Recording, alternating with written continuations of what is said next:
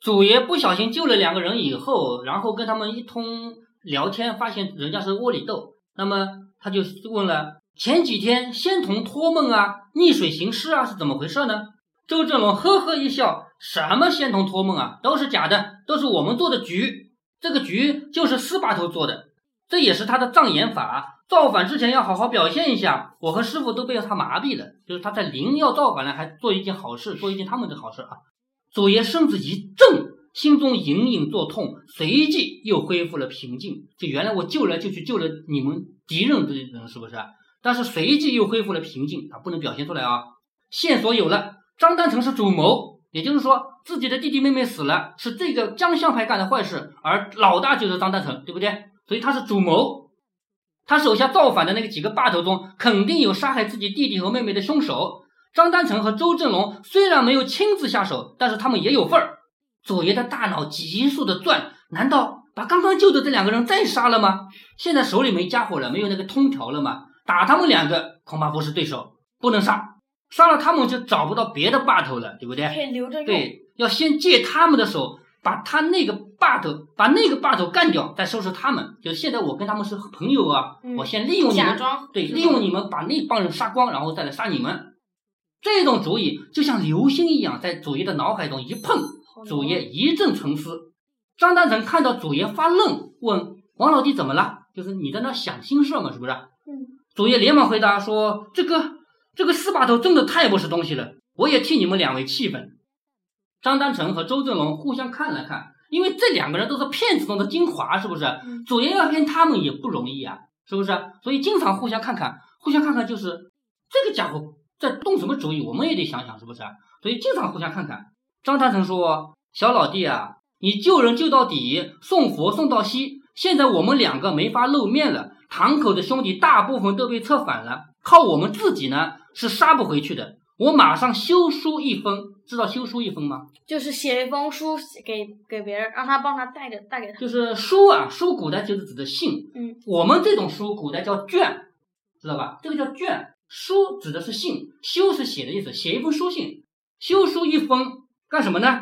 你坐轮渡去一趟上海，把它交给一个叫九爷的人，具体的地址我会告诉你，他会帮我的，有劳老弟的。说你既然救了我的命，那你把好事做到底，把我的书信带到上海交给九爷，他会来帮我的。那谢谢你。祖爷当时还不知道九爷是谁，后来的历史回答他，九爷就是谁呢？前面我们提到了，叫王亚娇，就是他的老五是王亚娇的义子吧，还是侄子吧？是这么一个人物。王亚娇是上海那边一个很大的帮派的老大，斧头帮的老大，知道吧？对，九爷是这么一个人。三天以后，祖爷第一次看到了王亚娇。祖爷当时才十五岁，王亚娇三十岁。王亚娇摸摸祖爷的脑袋，说：“娃子有胆识，好气魄。就是黑社会的人看到敢杀人的、能够成事的人，当然高兴啊，喜欢啊，是不是？有胆识，好气魄。王亚娇是张丹成的旧交，最重江湖义气。很快差遣了十几个带枪的手下，随着祖爷赶回来。”那些杀手与张丹成、周正龙秘密商议以后，决定在司把头登基的那一晚上发起总攻。他不是要当老大吗？嗯，登基是皇帝登皇位的意思。那这个登基加引号，就司把头要当老大了，是不是？阿宝们毕竟不是杀手，也就是王亚娇，他是斧头帮的人，那一边全是杀手，而这边只是骗子而已。骗子跟杀手怎么拼啊？拼不过他们的，是不是？所以说，而且那边骗子，而且骗子没枪，杀手还有枪。阿宝们毕竟不是杀手，堂口有几条枪，也是清政府造的仿的仿制的枪，枪托都坏了，啊，总是卡壳，就是咔嚓一打没打出去，那叫卡壳，是不是？结果十几个杀手手拿左轮手枪，左轮就是就是不用上膛的，知道这个意思吧？就是有的枪要拉一下，嘣打一下，再拉一下再打一下，那个枪不是慢嘛？左轮手枪打一下。现在的那个枪就是那个不用那个。呃，现在枪一般都不用上膛啊，就是连续放进去八颗子弹或者六颗子弹，嘣嘣嘣，六颗全打完，再装六颗子弹，能连打。那如果是机枪的话，那就几百发时间打了，对吧？嗯。那么左轮手枪就是能够连打不用上膛的枪，所以这帮人拿着左轮手枪翻墙而入，枪火大开，没过半个时辰，阿宝们死的死，伤的伤，剩下的全都抱着脑袋蹲在那儿了，就是 我投降，我我不管了。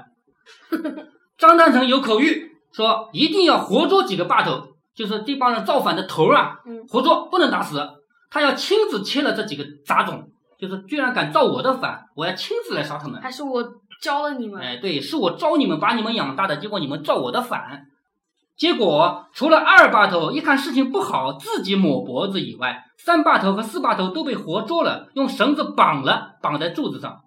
祖爷躲在人群后面偷看，一眼就认出了四把头，正是当初在街上骗自己和弟弟妹妹的那个人。当晚虽然没有戴墨镜，但是那个轮廓，那个下巴，还有嘴角的一颗痣，化成灰，祖爷也认得，就是找到了仇人了吧？第一仇人不就这个四把头吗？祖爷牙齿咬得咯咯作响，但是他不敢轻举妄动，他不能动，对不对？他担心四把头认出自己来嘛，人家虽然是窝里斗，毕竟是一家子哎，我是他们的敌人哎，对不对？如果被他认出来的话，他们肯定先把我了结了，然后再去管再去管家里对的事情。对呀、说自己是个外人，万一他喊一嗓子，这就是跑掉的那个小杂种，谁也不知道会出什么变化。嗯，张丹成坐在堂口的大院子里，问四把头服不服？四把头仰天大笑说：“你个阉人，要杀就杀。什么叫阉人？就是太监。对，因为我们动物啊经常会阉，比如说猪、羊经常会阉，阉了为什么要阉呢？知道吧？因为猪啊，我们希望它长得快，我们要吃肉的，我们又不是为了让它长出什么特征来的，是不是？阉了以后它长得快，知道吧？所以动物经常会阉割，而人呢，太监才会阉割，就是古代的有皇权的那个社会，皇帝身边的太监啊都是阉掉的家。里就是没有钱，然后把自己卖进宫。哎，对对对，然后四把头仰天大笑说：“你个阉人，要杀便杀。”就这个时候，你服软也没有用，反正是死了嘛，死还不如硬气一点，骂骂人再死，对不对？求他求求完了也没用，还是要死嘛，对不对？张丹成一听就火了，一颗蛋的人，准确的讲还不能算阉人哎，他得还有一个的，是不是啊？这一机会听到阉人这两个字，其实动物是怎么阉的？就是就直接把两腿之间那个那个那个用刀子把它割掉就行了嘛。我你现在没你爸爸不能跟你嗯，就是 你到六年级会给你上那个生理课的。嗯，我们家就是男女我我老家现在不养猪了，你的爷爷家还养猪的吧？养的每过一段时间就会有阉人的人上门服务？有的，这我那次回爷爷奶奶家就看到的，有个人就站在那个，就把那个小猪，嗯就是嗯那个不是刚刚生出来几个星期的小猪嘛，就就奶奶就爷爷这边抱着，然后那个人就就嗯割了。是猪你割完那个到这么大，就是一割那个猪啊，里面叫。那个猪生下来就有这么长哈，对然后长到这么长的时候，大概有已经有一个月左右的时间，就有人来腌，就趁那么大就把它的就是睾丸给切掉。嗯其实只要把那个破个皮以后，把里面的就跟蛋差不多样子，有点像鹌鹑蛋那么大，比鹌鹑蛋还略小一丁点儿，把它给弄出来，然后就可以了。那就这么，呃这个很简单的手术，验完了自己就会跑，都不用都不用缝起来的，这个很小的手术。这里说。这个张丹成啊，他准确的说还有一颗蛋呢，不叫阉人，但是呢，他也最忌讳别人说他阉人。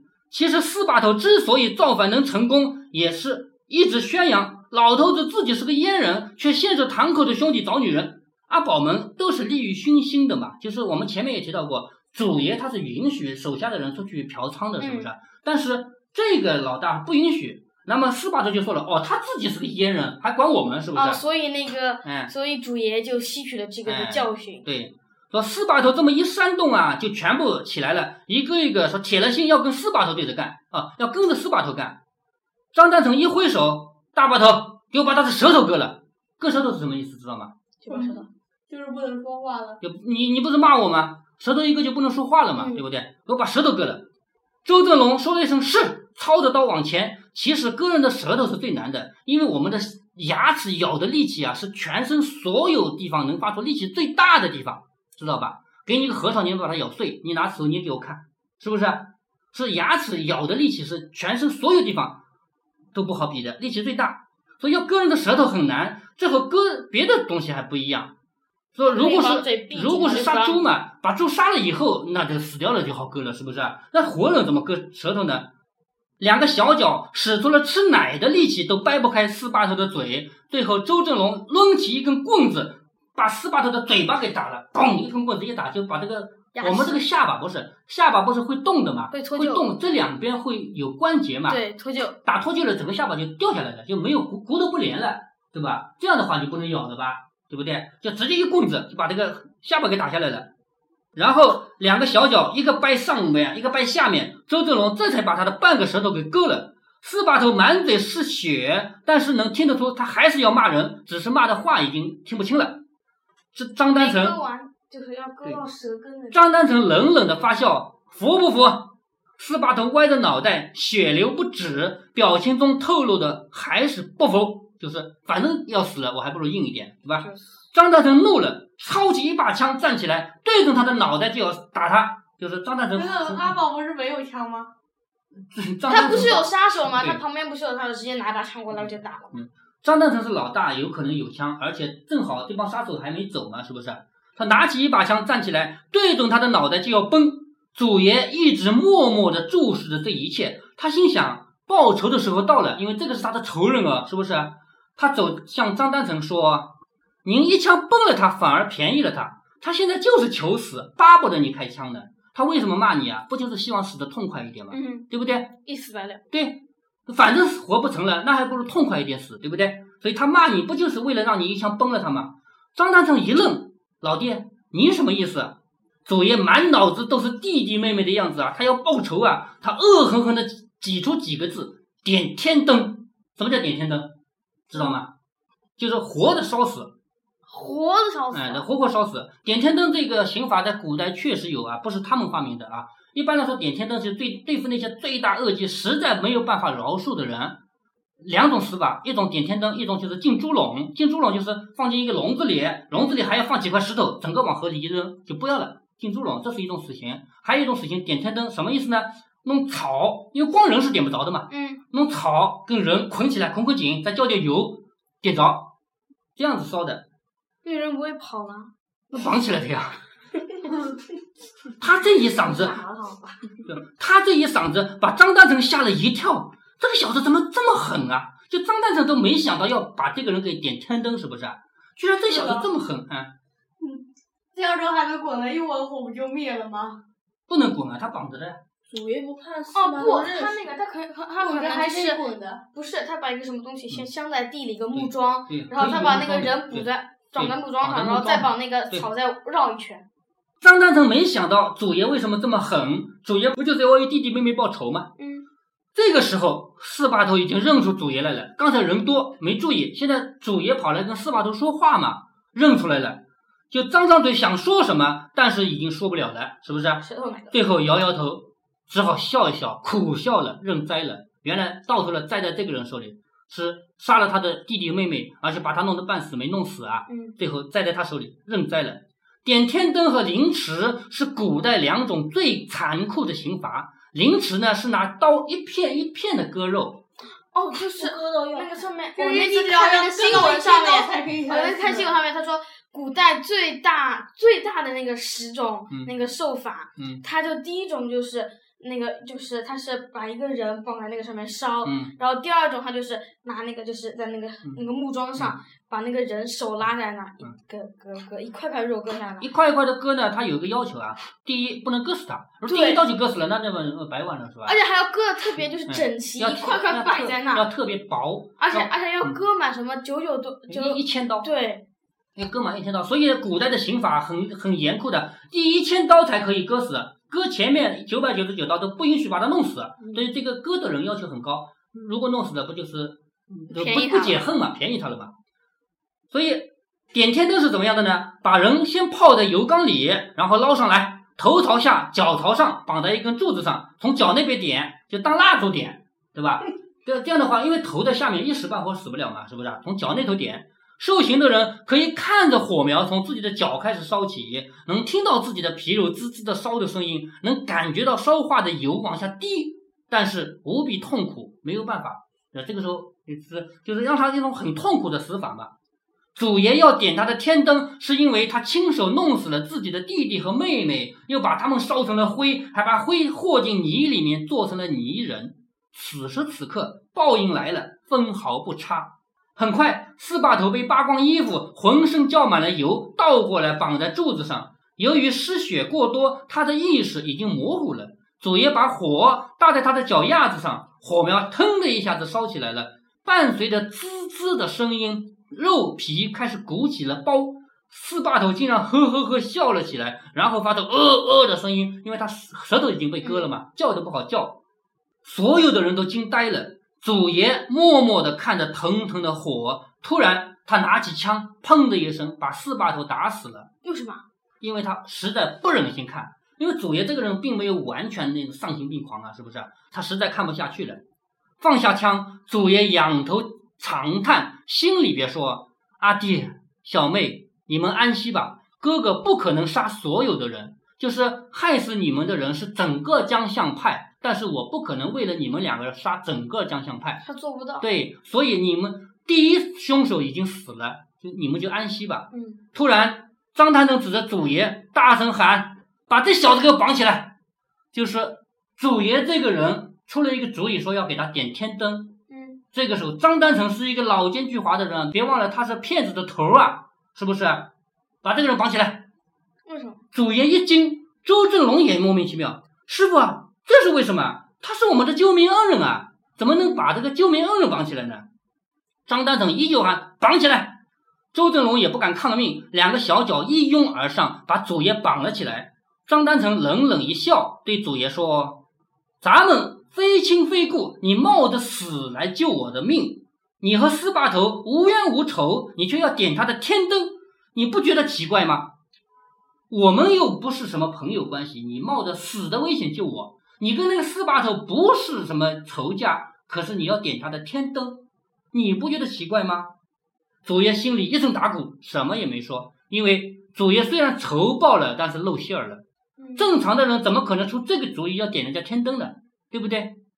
张丹成绕着五花大绑的祖爷走了一圈，突然指着祖爷的脑袋说：“你就是那个跑掉的叫花子，认出来了吧？你就是那个跑掉的叫花子。”周正龙吓得后退两步，愣愣地说：“是四把头说的漏网的那小子。”祖爷双目一闭，心想：“罢了罢了。”随即他从容地说：“既然你们识破了，痛快点，我也可以跟家人团聚了。就是识破了嘛，就算了，杀吧就杀吧。”张丹成长吁一声：“唉，知恩不报非君子。就你，毕竟你救了我的命，我不能杀你，对不对？叫知恩不报非君子。”留作千古骂罪名。我张丹成行走江湖几十年，靠的是一个义字。你救过我的命，我杀你就是不仁不义。我不会杀你，但是我也不会放你。我不能杀你，因为杀了你就不仁不义吗？我不能放你，你这么厉害的一个人，我放出去，你不是找我报仇来的吗？嗯，是不是？张丹成知道眼前这个孩子太狠了，放他就等于放虎归山。祖爷就这样被囚禁了。堂口的后院有一个地下牢房，专门关押犯错误的阿宝。关押后的第二周，就第二个礼拜，就来了一个专门看守祖爷的人，摸约五十来岁，是个瘸子。祖爷实在搞不明白，堂口那么多有胳膊腿的人，张丹成为什么派一个瘸的老头来看着他呢？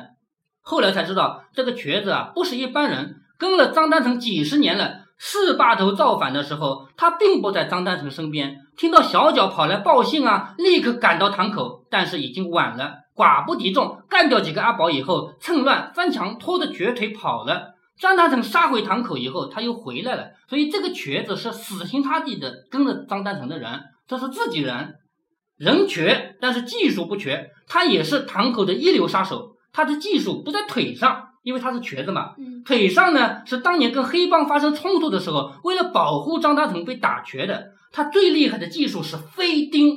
好，前面记住知道吗？祖爷会一手武功，飞钉打什么一打一个准，就是这个人教的，知道吧？这个人这个瘸子啊，他最厉害的技术是飞钉，手上一运力，十几米外能把一根铁钉子打入木头，伸进去几寸。